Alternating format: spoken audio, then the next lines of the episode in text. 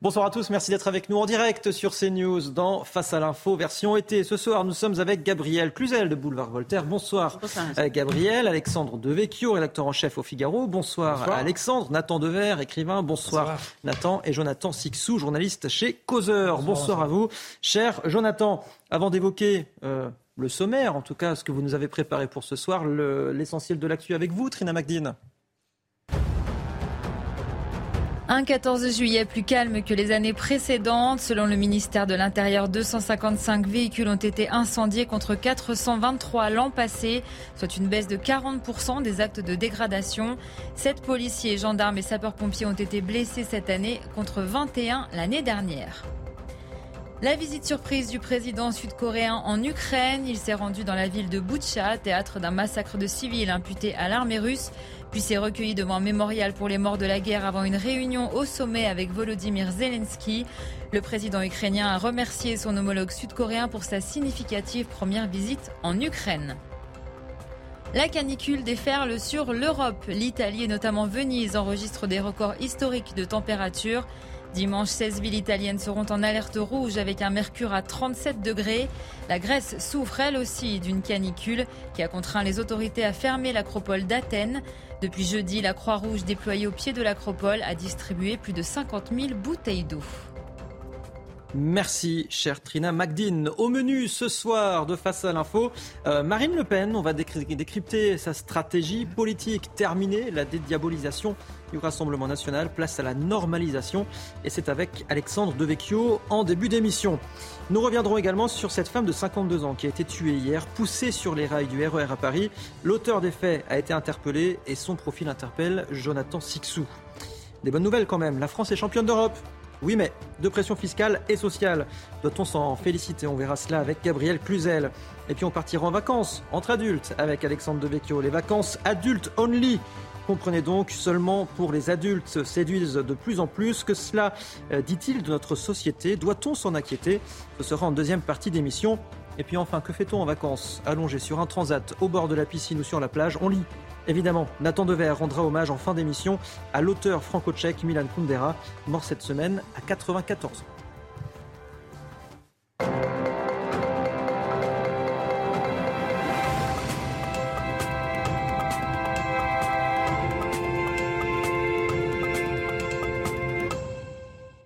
Soyez les bienvenus dans Face à l'info sur CNews avec euh, mon équipe de ce soir, Gabriel Cluzel, Jonathan Sixou, Nathan Dever et Alexandre Devecchio. Alexandre, vous ouvrez le bal ce soir. On va évoquer euh, Marine Le Pen. Elle est sans doute la, grande gagnante politique de cette crise euh, des banlieues. Et pourtant, elle est restée étonnamment discrète ces derniers jours, ces dernières semaines. Et malgré son silence médiatique, Marine Le Pen ne cesse de gagner des points. Comment expliquez-vous cela? Oui, on s'est parfois demandé s'il fallait pas euh, déclencher le, plan alerte enlèvement pour savoir où était passée euh, Marine Le Pen, mais elle a sans doute euh, eu raison de, rester, d'opter pour une stratégie minimaliste, puisque finalement Marine Le Pen, moins elle en fait, plus elle gagne de points dans l'opinion. Je pense que ça s'explique d'abord par le diagnostic qui a été fait par le FN, puis par le, le RN depuis de longues années sur l'insécurité, et notamment sur le lien entre insécurité et immigration. Marine Le Pen n'a pas besoin de parler puisqu'en quelque sorte la réalité et l'actualité semblent lui donner euh, chaque jour euh, raison. Euh, il faut d'ailleurs se souvenir que avant même la crise des banlieues, les émeutes de banlieue, il y avait eu l'épisode d'Annecy par un, Syrien en situation illégale qui avait poignardé de jeunes enfants. Il y avait eu l'épisode de, Bordeaux, une, une, vieille dame avec sa petite fille agressée sur le pas euh, de, sa porte. Euh, donc ces images, je crois, euh, finalement font plus pour Marine Le Pen et le, succès des, idées du RN que n'importe quel tweet, n'importe quelle interview politique ou émission politique. Je crois que ce qui l'aide aussi, c'est le déni d'une partie de la classe politique et notamment du gouvernement. quand Gérald Darmanin invente une réalité parallèle où les supporters anglais envahissent le Stade de France et où les Matteo et les Kevin mettent le feu aux banlieues, je crois qu'en réalité, il ne fait que euh, donner des points euh, à Marine Le Pen, qui apparaît dès lors finalement comme la seule euh, femme politique, la seule personnalité politique à parler, à parler vrai. On peut aussi observer que le, silence de Marine Le Pen s'inscrit, je dirais, dans une stratégie de, de, long terme. Ça avait commencé avec peut-être la, la, dédiabolisation de Marine Le Pen en, en, 2012, puis sa normalisation en 2017. elle accède au second tour également en 2022. Et je crois que là, elle est dans une stratégie euh, de notabilisation. C'est la troisième phase de, euh, de sa stratégie. Elle veut montrer qu'elle euh, a la dimension d'une femme d'État, qu'elle est crédible, qu'elle est respectable. Les, les, élections législatives l'y ont aidé, puisqu'on voit bien que au Parlement, finalement, les procès en amateurisme qui avaient pu être faits semblent caduques, puisque les députés RN s'en sortent bien. Et puis elle est aidée en fait par, par Jean-Luc Mélenchon, qui lui a choisi euh, d'être dans l'outrance et donc euh, par rapport à lui, euh, Marine Le Pen finalement apparaît assez calme, assez tempérée et rassurante. Marine Le Pen qui s'inspire d'un certain Jean-Marie. Oui, Jean-Marie Le Pen avait lui aussi déjà opté pour la stratégie du silence. On se souvient que entre les campagnes présidentielles, Jean-Marie Le Pen disparaissait. Je dirais même qu'en 2002, euh, le moment où il a accédé au second tour, il avait quasiment fait une, une non-campagne. Euh, on avait beaucoup dit à l'époque, je vous disais que, que, le réel, les images servaient euh, le Rassemblement national ou le Front national à l'époque. À l'époque, l'épisode de, de Papiervoise, ce, ce, senior qui avait été agressé juste avant le, le, premier tour, on avait beaucoup dit que ça avait permis à Jean-Marie Le Pen d'accéder au second tour. Là, on peut se dire euh, que l'épisode de, Philippe euh, Matteau, battu à mort juste après euh, les émeutes à Vieux-Condé, sera peut-être un papivoise pour, Marine Le Pen. Au-delà de la famille Le Pen, c'est globalement toute la les hommes et femmes politiques qui utilisent cette stratégie. Oui, la stratégie du, silence est une stratégie, euh, je dirais, très très ancienne. En, fait, elle a 2500 ans. Euh, le premier à l'avoir euh, théorisé est Sun Tzu, le, le, stratège chinois, dans son livre L'art de, la, guerre. Il expliquait effectivement, c'était pour des, c'était un stratège militaire et non politique, mais il expliquait qu'il fallait choisir ses batailles en réalité et éviter de trop s'exposer face à l'adversaire ou face à l'ennemi. Je crois c'est exactement ce que fait Marine Le Pen. Elle en dit le moins possible pour prendre le moins de coups euh, possible. Euh, alors j'ai cité euh, Sun Tzu. Plus, récemment, j'aurais pu parler de, de Jacques Pilan, qui a été le conseiller politique de François Mitterrand, puis de, de, Jacques Chirac, conseiller en communication, et lui qui parlait non seulement de stratégie du silence, mais aussi de stratégie du désir. Il expliquait qu'en politique, c'était un peu comme en, en, amour. Plus on se faisait rare, plus on était désiré. Je crois en fait que c'est exactement ce que, ce que fait euh, Marine Le Pen aujourd'hui. Une stratégie qui a été couronnée de succès pour, euh, pour certains, néanmoins. Pour certaines personnalités politiques, je parlais de, euh, de François Mitterrand ou de Jacques Chirac, ils ont fait deux mandats. Alors c'est vrai que c'est une stratégie qui est plus beaucoup utilisée aujourd'hui. On est plutôt aujourd'hui dans la surcommunication. Peut-être que certains pourraient se souvenir de Jacques Pilan, mais ça reste utilisé pas que par des personnalités politiques. D'ailleurs, les papes, généralement, pratiquent euh, la stratégie euh, du silence. Ils parlent dans l'avion et d'ailleurs quand ils parlent un peu trop, euh, comme le pape François, ça ne leur réussit pas forcément en termes de communication. Et puis il y a, y a un groupe qui, a, qui a pratiqué cette, cette stratégie du silence, c'est Daft Punk qui a vendu des millions de disques, parce que Daft Punk ne, ne montre pas, même pas son visage. Donc c'est cette stratégie poussée à l'extrême, mais qui a eu ne montrait pas, ne montrait pas son visage. Mais voilà, c'est une stratégie qui leur a permis d'avoir un succès phénoménal. Il y a d'ailleurs une série, je parlais des papes tout à l'heure,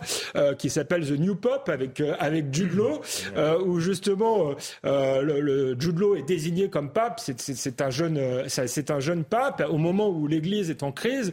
Il se dit comment je peux faire pour finalement susciter de l'engouement autour de l'Église? Eh bien, il, il refuse de montrer son, son visage. Donc il y a, y, a, y a, toute une première saison où on a un pape qui vit retranché et qui va finir par devenir extrêmement populaire parce qu'on ne, on ne le voit pas. Donc c'est une stratégie euh, vous voyez, euh, euh, très ancienne qui peut s'appliquer à la guerre, à la politique, et même au groupe, au groupe pop. Au groupe de Farmer d'ailleurs. Et à Mylène Farmer aussi. J'ai oublié Mylène Farmer, mais effectivement, c'est très efficace aussi chez Mylène Farmer. cher Alexandre. mais une stratégie néanmoins qui peut être à double tranchant. Oui, elle peut être à double, double tranchant pour, euh, pour Marine Le Pen parce que les électeurs peuvent aussi avoir le sentiment euh, qu'elle se cache, euh, si vous voulez, que justement c'est une stratégie. Et on a vu que ça avait du succès notamment pour Jacques Chirac, que ça avait du succès pour François Mitterrand, mais ils ont appliqué surtout cette stratégie quand ils étaient au pouvoir pour sacraliser notamment la parole présidentielle. Marine Le Pen n'est pas encore au pouvoir et pour rassurer sur sa crédibilité, je pense qu'elle a besoin aussi que les gens sachent euh, quel est son programme. Elle a fait le bon diagnostic sans doute, mais il faut qu'elle ait les bonnes euh, solutions, euh, si vous voulez. Je pense que entre la notabilisation et la banalisation, entre la stratégie du silence et l'aveu d'impuissance, il y a un pas que Marine Le Pen ne devrait pas franchir si elle veut continuer à progresser. Merci beaucoup, cher Alexandre Devecchio. Nathan Dever, peut-être une, une réaction à ce que nous a, nous a dit Alexandre Devecchio. Sun Tzu, c'est une bonne référence pour la stratégie du silence? Bah, c'est vrai que de manière générale, la stratégie du silence, et c'est pour ça que tous les exemples que vous citiez, qui sont très variés, euh, euh, étaient intéressants, c'est que la stratégie du silence dans un monde de, fatigue informationnelle, de surcommunication et de sursaturation euh, de, la, parole permanente, c'est toujours, me semble-t-il, payant. Concernant Marine Le Pen, l'hypothèse et, peut-être le désaccord qu'on pourrait avoir, je ne sais pas, mais je, je pense que la différence, par exemple, entre quelqu'un comme François Mitterrand et Marine Le Pen, c'est que quand François Mitterrand appliquait la stratégie du silence conseillée en effet par Pilan, la grande différence, c'est que quand il se mettait à parler, notamment, je ne sais pas, la fameuse émission qu'il avait faite chez Mourouzi ou d'autres, mm. eh bien, ça avait un effet euh, euh, absolument de déflagration. Euh, ça le faisait remonter immédiatement dans les sondages, et c'était une parole qui était une parole qui était tonitruante. Marine Le Pen, me semble-t-il, si elle opte aussi pour la stratégie du silence, c'est parce qu'elle, à mon avis, c'est parce qu'elle n'a pas le choix. C'est-à-dire que de facto, quand elle se met à parler, c'est souvent à ces moments-là qu'elle descend dans les sondages, et c'est souvent à ce moment-là que sa parole, si vous voulez, euh, et je parle même du point de vue des personnes qui envisagent manifestement de voter pour elle, puisque les sondages montrent, que sa parole a un effet de, grande euh, déception et banalisation. D'où la stratégie du silence.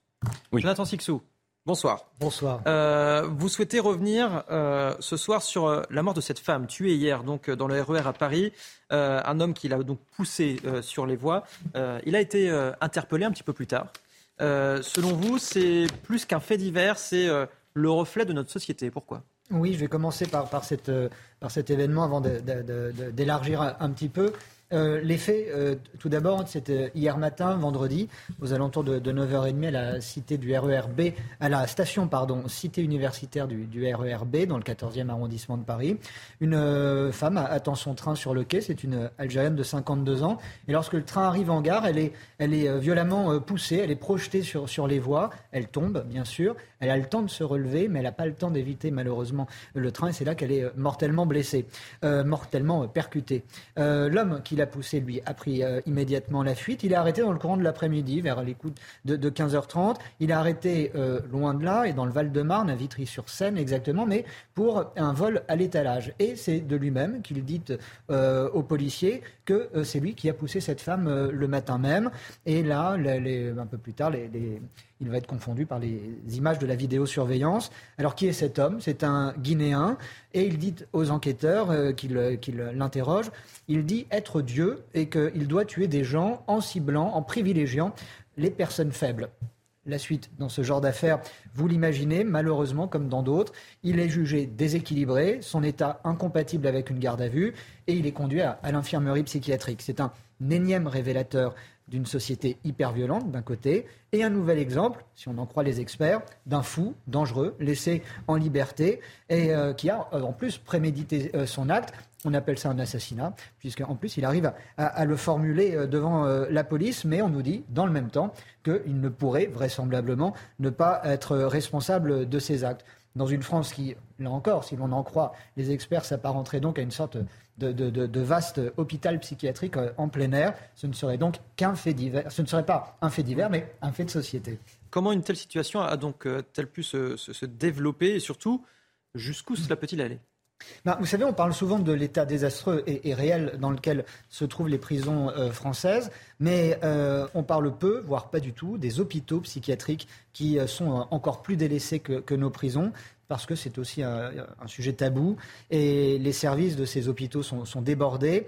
Et on sait par ailleurs que bon nombre euh, de prisonniers dans les prisons auraient davantage leur place dans des hôpitaux euh, psychiatriques, mais il n'y a pas de moyens et il y a encore moins de, personnel euh, pour les encadrer. On peut aussi se poser une question, s'interroger sur le nombre de ressortissants étrangers, légaux ou non, qui sur notre sol se livrent à ce type d'acte, à ce type d'homicide. Alexandre citait des cas récents de, Bordeaux et d'Annecy, mais on pourrait remonter évidemment très loin et on retrouve toujours quasiment le, même profil. On a donc d'un côté des déséquilibrés qui peuvent être dangereux et qui sont en liberté. Ça, c'est un, un, premier constat. Et puis de l'autre, on a de toute façon une société qui s'enfonce dans euh, l'hyperviolence. Il y a des explosions parfois spectaculaires, les émeutes de, la semaine dernière, mais il y a une violence du quotidien à laquelle sont confrontés en fait des millions de Français. C'est la fameuse décivilisation euh, évoquée euh, il y a quelques semaines par euh, Emmanuel Macron. Et cette décivilisation, elle permet à la France, malheureusement, d'occuper le classement de tête des pays européens où la délinquance et la criminalité sont les plus élevées le professeur Pierre Buig, qui, euh, euh, un conseiller qui a été conseiller économique auprès de la Commission européenne, signe une tribune dans le Figaro Vox. Et euh, il livre quelques chiffres, des chiffres très officiels, hein, puisque ça émane d'Eurostat ou de la Commission ou du Conseil de l'Europe, et ils sont plus que préoccupants. pour les vols, par exemple, on en compte 150 pour 100 000 habitants en France, alors qu'il y en a à peine, si ce n'est beaucoup moins, que 50 en Allemagne, 50 pour 100 000 habitants. Pour ce qui est précisément des vols de voitures, on en dénombre 250 pour 100 000 habitants. Et là aussi, c'est moins d'un tiers euh, en Espagne, par exemple. En ce qui concerne précisément les homicides, en France, en 2020, il y en a eu 879 et 285 euh, en Italie. Et là, Pierre Bouygues souligne que ce chiffre, en plus, est sous-évalué parce qu'en France, dans les statistiques officielles, euh, on, ne on, ne met pas dans les comptabilités, dans les statistiques des homicides, les agressions qui entraînent la mort. Et on imagine bien qu'il y en a euh, quelques-unes qui ont lieu en France chaque année. Je vous le disais, tous les agresseurs ne relèvent pas de la psychiatrie. Et comme le dit Laurent Oberton, que nous avons interviewé dans, dans Causeur ce mois-ci, la foudre de la violence gratuite peut tomber sur n'importe qui. Il ajoute aussi que les chiffres de l'insécurité, en particulier des violences faites aux personnes, sont indignes dans un pays développé tel que est le nôtre, tel qu'il devrait être. Pour lui, l'insécurité quotidienne n'est rien d'autre qu'une guérilla larvée qui nous mène à une libanisation du pays. Et je souligne, je remarque que ce propos est confirmé d'ailleurs par le criminologue Alain Bauer quand on lit son interview dans le, dans Figaro magazine de, ce week-end. Le processus de désescalade enregistré dans les années 80, nous dit-il, a évolué au cours des 20 dernières années vers un retour à une violence physique comme moyen d'expression. On peut, euh, poursuit-il, le constater en vérifiant la courbe des homicides et tentatives d'homicide ces trois dernières années euh, seulement qui ont atteint un niveau historique. Jonathan Sixou, vous étiez très fataliste déjà hier soir. Est-ce que c'est toujours le cas euh, ce soir ou est-ce qu'on peut espérer un, contrôle de la situation? Un peu des deux, en général. Ça va déjà un tout petit peu mieux alors. Oui, il y a toujours peu mieux. C'est un bon début. Essayer d'espérer. Vivement demain. Alors demain, vous n'imaginez pas ce que ce sera. Oui, pourquoi je vous dis les deux? Parce qu'en en fait, les deux possibilités peuvent s'offrir à nous. Euh, Alain Bauer, d'ailleurs, le, laisse entendre. Il dit que la, reconquête des territoires perdus de la République est possible, mais elle doit passer par quoi? Elle doit passer par l'ordre policier et surtout le retour de l'ordre social. Et le retour de l'ordre social, c'est quoi? Bah, C'est celui, dit-il, des maires et des maires, celui des élus municipaux et celui des maires de famille, mais aussi celui des pères et des pères, celui eh d'une personne incarnant euh, l'autorité légitime et euh, celui euh, des pères de famille, celle des, pères de famille. Vaste programme, pourriez-vous d'ailleurs me, dire, quand on voit qu'en face, eh ben, on a des élus, des politiques, tels les élus de la France insoumise, qui portent une politique racaillot-gauchiste, comme on l'a défini maintenant dans Causeur. C'est l'alliance objective entre pilleurs et extrême gauche. Euh, mais aussi quand on entend, dans un tout autre genre bien sûr, Emmanuel Macron qui nous dit qu'on ne pouvait pas prévoir euh, ce qui s'est passé euh, ces derniers jours en banlieue, que cette explosion n'était pas prévisible, et puis quand elle a lieu, cette explosion, il nous dit qu'on peut sans doute la mettre sur le dos des jeux vidéo. Je ne suis pas de ceux qui pensent que les jeux vidéo rendent plus intelligents, mais euh, je remarque que les Japonais, par exemple, qui sont friands de la chose, ne constituent pas une nation euh, de délinquants et de meurtriers euh, en puissance. Mais il y a un autre point sur lequel on peut aussi insister, c'est sur la banalisation de la violence. Ça ne la rend pas plus tolérable pour ceux qui y sont confrontés, mais pour beaucoup de gens, c'est le prix de la tranquillité. C'est-à-dire que si je ne suis pas euh, agressé, je détourne les yeux. Et euh, Laurent Berton encore parle là de lâcheté, mais une lâcheté du quotidien compréhensible pour euh, essayer de pouvoir au mieux essayer d'avoir une vie tranquille. Là où c'est plus embêtant, c'est quand cette lâcheté est chez les politiques. Et là, elle est même pas embêtante, elle est intolérable parce qu'en plus de banaliser, elle renforce la puissance de cette violence. Et je vois deux exemples récents de lâcheté politique, de violences verbales qui font le lit d'une violence latente et qui entretiennent finalement une pression de cocotte minute euh, au sein de notre société. Il y a eu, euh, c'était le mois dernier, des euh, violences contre les sympathisants d'Éric Zemmour. L'agression, c'était, disons-le, de, braves gens venus faire dédicacer leurs livres dans un hôtel à, Brest. Ils ont été violemment pris à, partie par des militants. Il y avait parmi les gens violemment agressés des personnes âgées même, et ces militants déchaînés portaient pour certains les drapeaux de la, CGT. Ça n'a été dénoncé par personne. Quelques jours plus tard, Éric Zemmour est lui pris à partie dans un train par un cadre de la CGT encore. Il voyageait dans, le même train que lui, c'était un Paris-Limoges. Et cet homme euh, demande à Éric Zemmour, c'est bien le train pour Auschwitz? Il réitère ses propos à l'arrivée, il s'en vante dans le même temps sur les réseaux sociaux. Il n'y a eu aucune réaction politique à euh, ces propos. Il y a eu une réaction, celle de Sophie Binet, la patronne de la CGT. Elle, elle a trouvé la blague plutôt drôle. Euh, mais sinon, aucune réaction. Éric Zemmour lui a porté plainte. Une instruction euh, est en cours, mais tout cela se fait dans un silence médiatico-politique assez extraordinaire. Et puis un dernier point pour finir, plus récent encore, c'était la semaine dernière, lors d'un concert, la chanteuse Isia Higelin, entre deux chansons, eh ben, décrit avec moult détails comment lyncher Emmanuel Macron. Je ne vais pas vous, citer euh, ses propos, c'est une description qui est plutôt répugnante et, pleine de sadisme. Eh ben, elle n'a été condamnée par personne. La seule conséquence de cette, euh, de, cette sortie, ça a été une déprogrammation dans un festival euh, dans le nord de la France. Sinon, tous ces concerts sont maintenus. Aucune condamnation de la classe politique. Ça me fait penser à, cette expression. Il y a des silences qui tuent. Merci, Jonathan Sixou. Une réaction? Gabriel Cluzel? Oui, je, je, voudrais parler de ce blanc manteau de la, de, de la psychiatrie que l'on jette euh, beaucoup actuellement, qui est une façon de dire circuler, il n'y a rien à voir, qui est extrêmement violent pour les victimes, euh, pour les familles des victimes, euh, quand les victimes sont décédées. Et pour avoir, en avoir parlé avec elles, c'est très dur parce qu'il n'y a pas de jugement ou simplement un simulacre de jugement. Et euh, c'est un peu facile d'écarter cela du revers de la main. À minima, on devrait se poser la question la France a-t-elle par exemple, vocation à devenir un asile psychiatrique à ciel ouvert Parce que de temps en temps, on peut se poser la question. Alexandre Devecchio oui, non, tout, à fait. Bah, effectivement, le mot a été prononcé dans la critique. Je crois que c'est un processus de, de, décivilisation qui est multifactoriel et qui s'ajoute en plus à une forme de, choc euh, des civilisations. C'est-à-dire qu'il y a une crise interne aux sociétés occidentales, mais en plus, elles sont percutées euh, effectivement euh, par, par d'autres mœurs, d'autres cultures, parfois agressives, importées par une immigration qui n'a pas été maîtrisée. Nathan Devers, j'ai une question alors, qui demande une réponse très rapide. Euh, Isia Egelin, bon, euh, effectivement, elle a eu des, propos à l'encontre d'Emmanuel Macron. Je parle à l'artiste, vous êtes écrivain. Euh, fallait-il pour autant déprogrammer ses concerts? Ah, Écoutez, j'approuve absolument pas les, propos qu'elle a dit. J'étais le premier à les condamner. Je n'aime pas tellement l'idée de limiter la liberté d'expression pour un artiste ou pour qui que ce soit, pour un citoyen. La seule limite, me semble-t-il, il faut bien faire cette distinction entre l'incitation à la haine, qui à mon avis juridiquement est une catégorie assez floue, et l'incitation à commettre un crime ou un délit. Alors là, est-ce que les propos de Isia Higelin tombaient dans cette catégorie de l'incitation à commettre un crime ou un délit? Je ne suis pas sûr. Si c'est le cas, c'est différent. Parce que l'incitation à, commettre un crime ou un délit, c'est une parole performative mmh. et qui n'est pas seulement sous le coup de la liberté d'expression, c'est une parole-action, déjà.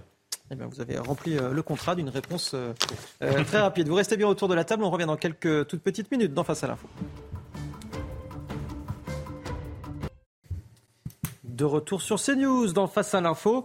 Euh, version été, toujours avec Gabriel Cluzel, Jonathan Sixou, Nathan Dever et Alexandre Devecchio. Gabriel, nous sommes donc champions d'Europe. En France. Champions d'Europe, c'est d'autant plus classe parce que c'est grâce à l'Institut économique Molinari. Néanmoins, nous sommes champions d'Europe de la pression fiscale. Exactement. On ne sait pas très bien quand même s'il faut chanter euh, Cocorico. Euh, de fait, euh, pourquoi nous en parlons aujourd'hui? Parce que euh, le 17 juillet sera la date pour les Français de libération fiscale. c'est l'Institut économique Molinari, vous avez raison, qui l'a calculé. Et il se trouve que c'est la date la plus tardive dans toute l'Europe. Alors l'année dernière, nous avions cédé notre place de, sur le podium à l'Autriche. Mais là, c'est une fait. La France est à nouveau Miss Impôt. Donc c'est quoi cette date de libération fiscale? Euh, C'est donc la date à laquelle, pour reprendre la célèbre formule de feu le président Reagan, euh, l'État descend de votre dos et sort euh, les mains de vos poches. alors ça a été inventé en 1948 par un homme d'affaires qui s'appelait Dallas Ostetler et l'indicateur avait été remis à la mode en 1980 par l'économiste Milton Friedman qui voulait même en faire une fête nationale, la fête nationale de la libération. Un outil qui fait quand même l'objet de, certaines critiques. Oui, alors comme euh, beaucoup tous les outils économiques, du reste, il y a des biais. Alors le premier biais, c'est que c'est une comparaison internationale. C'est toujours un peu compliqué de comparer des, pommes et, des poires. Le deuxième biais, c'est qu'on parle de français moyen. Alors euh, ça ne touche pas tous les Français. En l'occurrence, on calcule cela sur un, salaire euh, moyen pour un célibataire sans enfant.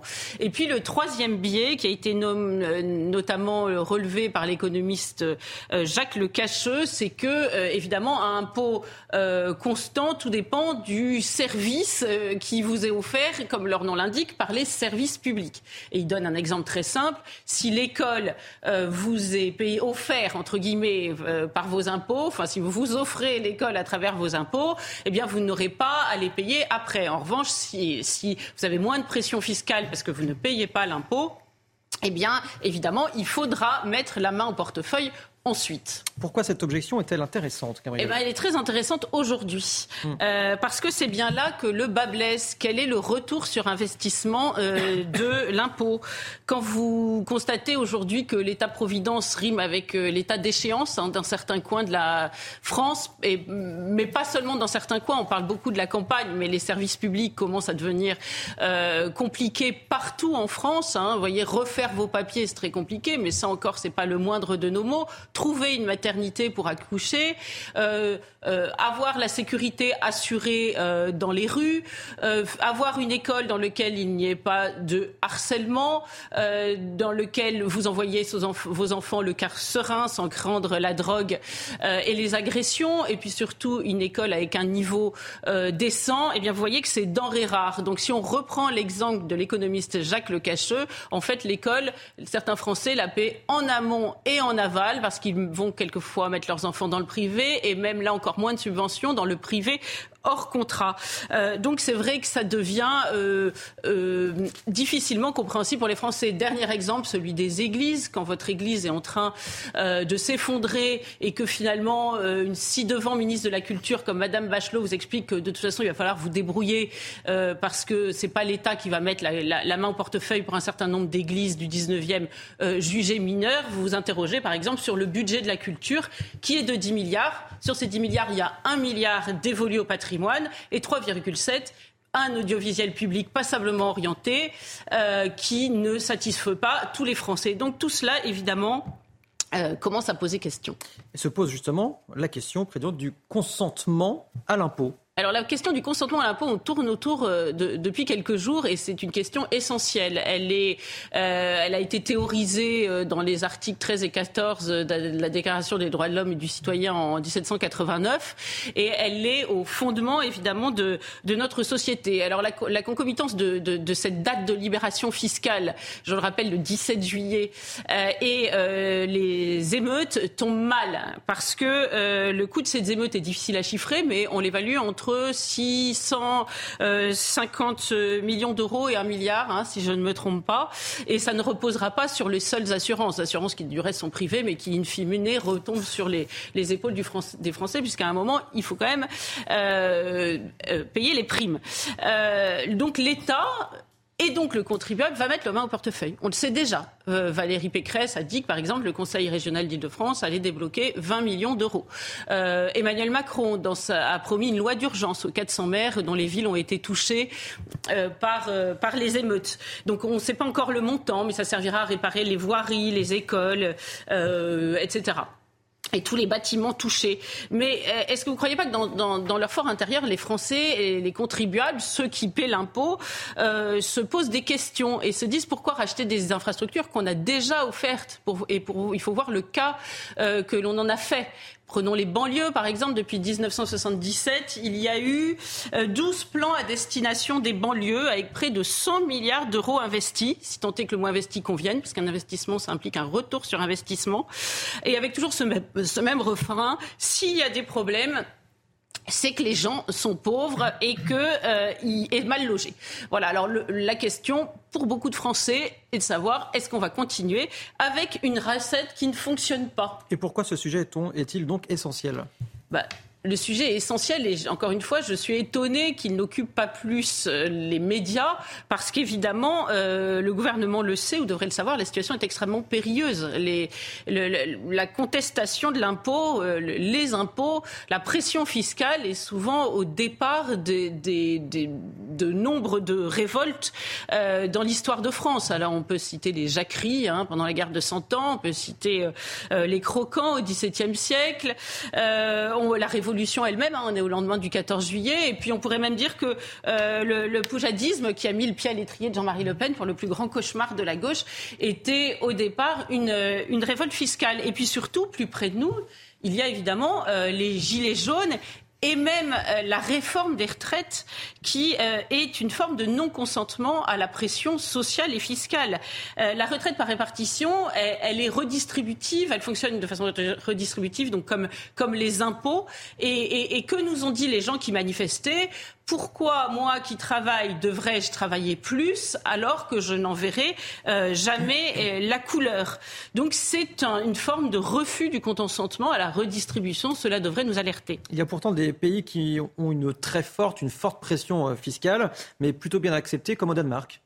Alors voilà, il y a l'exemple du Danemark qu'on cite très souvent, mais le propre du Danemark, c'est que il, a un système de redistribution qui n'est pas du tout le nôtre. C'est pas celui de la, vache et du dindon. Vous voyez, de la vache à lait et du dindon de la farce. Quand vous interrogiez, je, ne le dis plus tout à fait aujourd'hui parce que les choses ont un peu changé, mais vous pouvez chercher dans la presse, même la presse française, quand vous interrogez les Danois, je crois un article dans le Point de 2014 sur les impôts, ils disaient c'est vrai que nous payons beaucoup d'impôts, mais nous avons des places en crèche, nous avons euh, toutes les infrastructures nécessaires, nous avons des écoles formidables, tout se passe très bien. Et puis euh, récemment les Danois euh, ont compris qu'il y avait un problème euh, et que euh, ce système de redistribution ne fonctionnait que dans une société homogène. Ils, ils, ont compris que, c'est un peu ce que dit d'ailleurs Dominique Régnier de la fondation de Fondapol, c'est qu'il faut choisir entre la providence, l'État-providence et la béance, la béance des frontières. Vous voyez, l'un ne fonctionne pas avec l'autre. Ne serait-ce que pour une raison essentielle que le gâteau n'est pas infini. Le gâteau social en France, par exemple, c'est pas les, les, pains et les poissons de la multiplication de l'évangile. Ça ne va pas se démultiplier, évidemment. Et puis parce que cette redistribution euh, ne fonctionne que euh, euh, ne fonctionne pas dans un pays archipélisé parce que chaque île, d'une certaine façon, souhaite redistribuer dans son propre environnement, dans son propre environnement insulaire. Je vais vous donner un autre exemple, du reste, parce qu'on parle de la redistribution des Français, mais on pourrait parler, euh, par exemple, de la redistribution euh, des immigrés chez nous.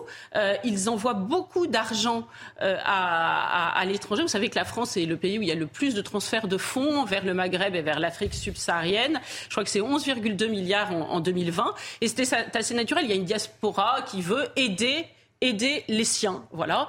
Euh, donc on sait que les Comores comptent beaucoup sur cet argent, mais aussi euh, euh, bien d'autres pays.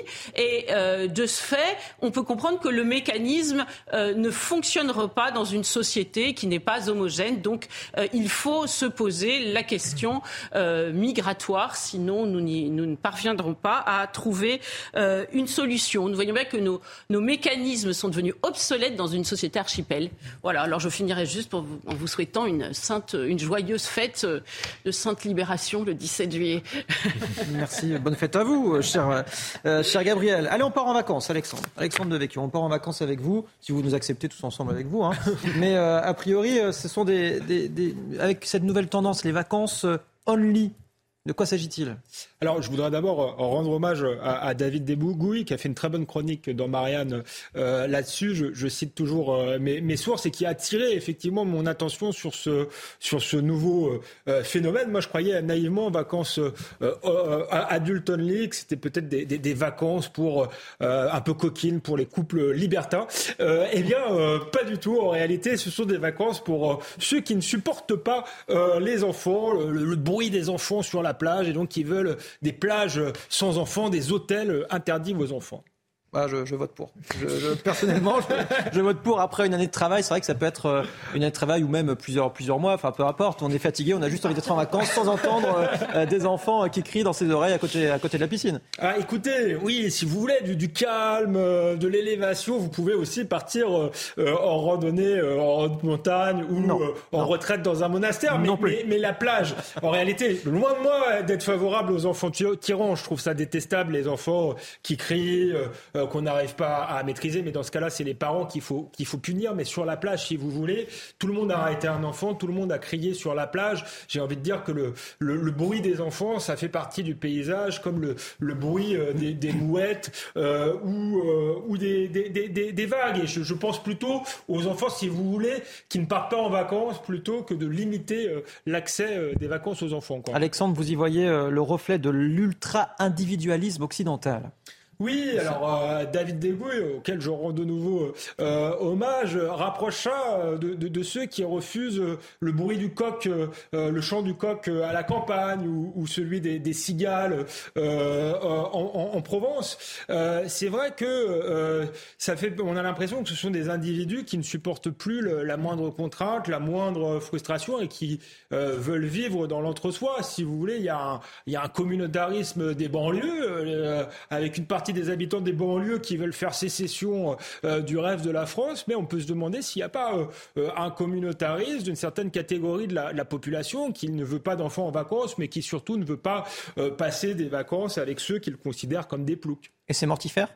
Oui, je crois que, que c'est mortifère. Euh, un monde euh, sans cigales qui chantent, euh, sans, sans coq à la campagne et, sans enfants qui crient sur la plage, c'est un monde extrêmement chiant, c'est un monde de, de, morts vivants. Moi, je suis mal placé pour, pour faire la leçon. En réalité, j'ai pas d'enfants, mais je suis parfaitement conscient que une société, des sociétés qui ne font plus d'enfants, comme les sociétés occidentales, sont des sociétés malades. Les sociétés qui font trop d'enfants sont des sociétés souvent qui sont en retard de développement et le fait de faire moins d'enfants est plutôt un signe de développement. Mais nous, on est dans un hiver euh, euh, démographique, euh, ce qui traduit, je crois, en réalité un malaise. Alors ce malaise peut s'expliquer pour différentes raisons. On a parlé en début d'émission d'insécurité, il y a aussi les difficultés économiques. Donc je crois qu'il y a une partie des gens qui ne font pas d'enfants tout simplement parce qu'ils ont peur de l'avenir. Mais il y a aussi peut-être la société du bien-être, de l'individualisme radical dont je parlais euh,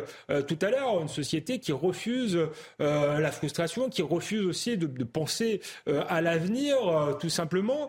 Et, je crois que effectivement, c'est mortifère et surtout paradoxalement, je parlais de société du, bien-être, je suis pas sûr que ce soit des sociétés qui vont si bien que ça. on est l'Europe et particulièrement la France, nous sommes les sociétés qui consomment le plus dans, d'antidépresseurs. Donc euh, plus on cherche finalement notre bien-être, moins on sent bien. Euh, les sociétés qui font beaucoup d'enfants, souvent des sociétés pauvres, sont des sociétés beaucoup moins dépressives que les sociétés euh, modernes occidentales. Donc moralité, un peu plus de cris d'enfants et un peu moins d'antidépresseurs. Allez, vous avez 4 heures à la maison si vous voulez. Euh, bonnes vacances.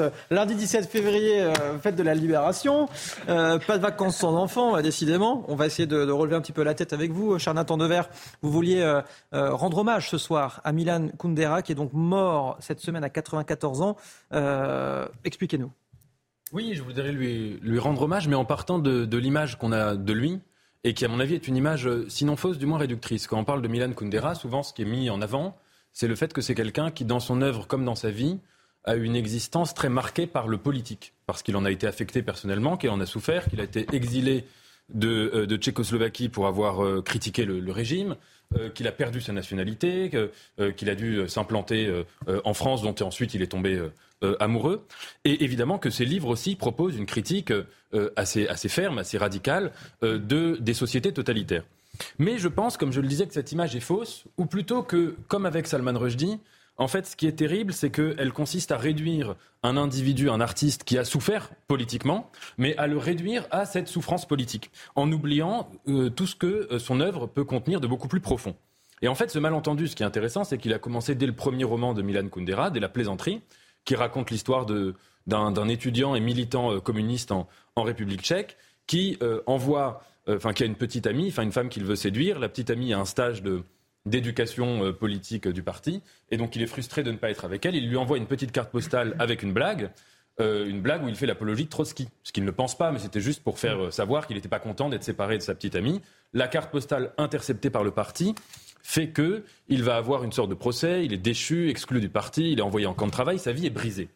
Et donc naturellement, ce roman a été lu comme ce qu'il est en partie, c'est-à-dire une critique radicale du communisme et du totalitarisme. Mais cette lecture reviendrait à passer à côté de la véritable portée du roman parce que il y a un passage notamment très important et euh, un peu inaperçu aussi, où Ludwig, le personnage, se rend compte que si sa vie a été brisée par une plaisanterie, ce n'était pas un simple accident de l'histoire, ni une simple injustice politique, mais que ça vient révéler le véritable visage de l'histoire avec un grand H, de l'histoire et de la politique, en tant qu'elles sont objets de culte. Alors, rapidement, je vous lis euh, un bout de ce, de ce passage. Comme j'aimerais révoquer toute l'histoire de ma vie. Seulement, de quel droit pourrais-je la révoquer si les erreurs dont elle est née ne furent pas les miennes? En fait, qui s'était trompé quand la plaisanterie de ma carte avait été prise au sérieux? De telles erreurs étaient si courantes et si communes qu'elles ne représentaient pas des exceptions ou des fautes dans l'ordre des choses, mais constituaient au contraire un ordre. Alors, qu'est-ce qui s'était trompé? L'histoire elle-même La divine La rationnelle. Mais pourquoi faudrait-il lui, lui imputer des erreurs? Cela n'apparaît ainsi qu'à ma raison d'homme, mais si l'histoire possède vraiment sa propre raison, pourquoi cette raison devrait-elle se soucier de la compréhension des hommes et être sérieuse comme une institutrice? Et si l'histoire plaisantait? Il y a dans ce mot, dans cette question finale, et si l'histoire plaisantait, tout un retournement, ou en tout cas une, si vous voulez, une ascension par laquelle la notion de plaisanterie prend une dimension supérieure. Parce que qu'est-ce qu'une plaisanterie? C'est une phrase qu'on dit au second degré, sans vraiment la penser. Une phrase qui n'a pas de poids, une phrase qui ne reflète ni notre identité, ni notre euh, psychologie, une phrase en quelque sorte qui est vide de toute signification. Or, si dans ce roman, la plaisanterie du personnage est réprimée par un régime totalitaire, si elle lui vaut une vie brisée, c'est parce qu'elle remet en question ce qui anime les régimes totalitaires et les sociétés totalitaires au plus profond d'eux-mêmes, à savoir l'esprit de sérieux poussé jusqu'à son paroxysme. Le mode d'être de la société totalitaire, c'est le procès permanent, à savoir la mise en accusation perpétuelle des individus. Accusé en grec se dit catégorein, et en fait ce que récuse ici Kundera, au-delà de la simple société communiste, c'est le fait que la société catégorise les individus, qu'elle leur assigne une identité fixe, une identité bloquée. C'est en cela, je voulais partir de la plaisanterie, qui est la matrice du, euh, du malentendu kundérien, mais que la plaisanterie, comme tous les romans suivants de Milan Kundera, n'est pas seulement un roman politiquement engagé, mais aussi un roman engagé contre le politique, un roman de l'incrédulité qui, non content de critiquer la société totalitaire, entreprend de déshabiller l'histoire et la politique de leur esprit de sérieux pour exhiber le non-sens sur lequel elles se fondent. Nathan, je vous voyais euh, regarder le, chronomètre. Ne vous inquiétez pas, je vais demander une, euh, une rallonge exceptionnelle à ah, France qui est, qui, est, qui, est, qui est en régie. Une minute 32 minutes si possible. Euh, c'est Gauthier Lebret qui, suivra euh, après. Je vous paierai le café euh, la, prochaine fois et il sera, il sera, très, content, il sera très content avec ça. cher Nathan, peut-on définir Kundera comme un auteur de la démystification? Oui, je le pense. Alors démystification de l'histoire, démystification du politique mais démystification même de la littérature. Ce qui est rare pour un écrivain, parce qu'en général, quand on part du principe qu'on est écrivain, c'est qu'on peut avoir une sorte de vénération ou d'idolâtrie ou de religion de la littérature. Ce n'est pas le cas de Kundera. Kundera a commencé sa vie en écrivant des recueils de poèmes, recueils d'abord poétiques, politiques, puis euh, un peu poétiques, c'est-à-dire euh, poésie sentimentale, poésie d'amour, poésie qui récuse la vision politique du monde. Et très vite, Kundera a quitté la poésie au profit de la prose, au profit du roman, et il dit qu'il a quitté la poésie comme on quitterait une religion. C'est-à-dire, c'est pas seulement un changement littéraire, un changement formel, c'était une manière pour lui de sortir de ce qu'il appelle le lyrisme. Et le lyrisme, chez lui, tel qu'il le voit, c'est une conception du monde où l'écrivain, l'artiste, l'individu doit faire un avec ses sentiments, doit faire un avec lui-même, doit faire un avec son individualité, ce qui revient donc à considérer son individualité, son moi, comme une sorte d'absolu. Et c'est pour cela que Kundera a délaissé la, la poésie au profit du roman, c'est que le roman, c'est le lieu pour lui d'une attitude anti-lyrique. Le roman, c'est la polyphonie. Chez lui, il y a toujours plusieurs narrateurs, plusieurs personnages qui ont chacun leur vérité, chacun leur vision du monde, chacun leurs affects, chacun leurs valeurs. C'est la relativisation des vérités. C'est l'ironie, entendue au sens fort. L'ironie, c'est le décalage des perceptions du monde. Et c'est plus profondément un rapport interrogatif au réel et non pas un rapport idéologique. Donc, pour Kundera, le roman doit tout à la fois contester la vision politique du monde et la vision poétique du monde. Nathan, je suis sincèrement désolé, il restait une partie de, votre chronique. On a eu des, petits problèmes de timing aujourd'hui. Et c'est de ma faute. Non, euh, c'est de la faute de France. Voilà, je vais... non, je rigole, je rigole, chère France. Non, non, c'est de ma faute. Euh, vous êtes avec nous demain? Oui. Bon, eh bien, on aura plaisir à vous écouter demain, euh, dans, tous les cas. Merci à tous les quatre d'avoir été avec nous ce soir. on continue ensemble à partir de, 21h pour Soir Info. Tout de suite, c'est Gauthier Lebret pour Ça se dispute. À très vite.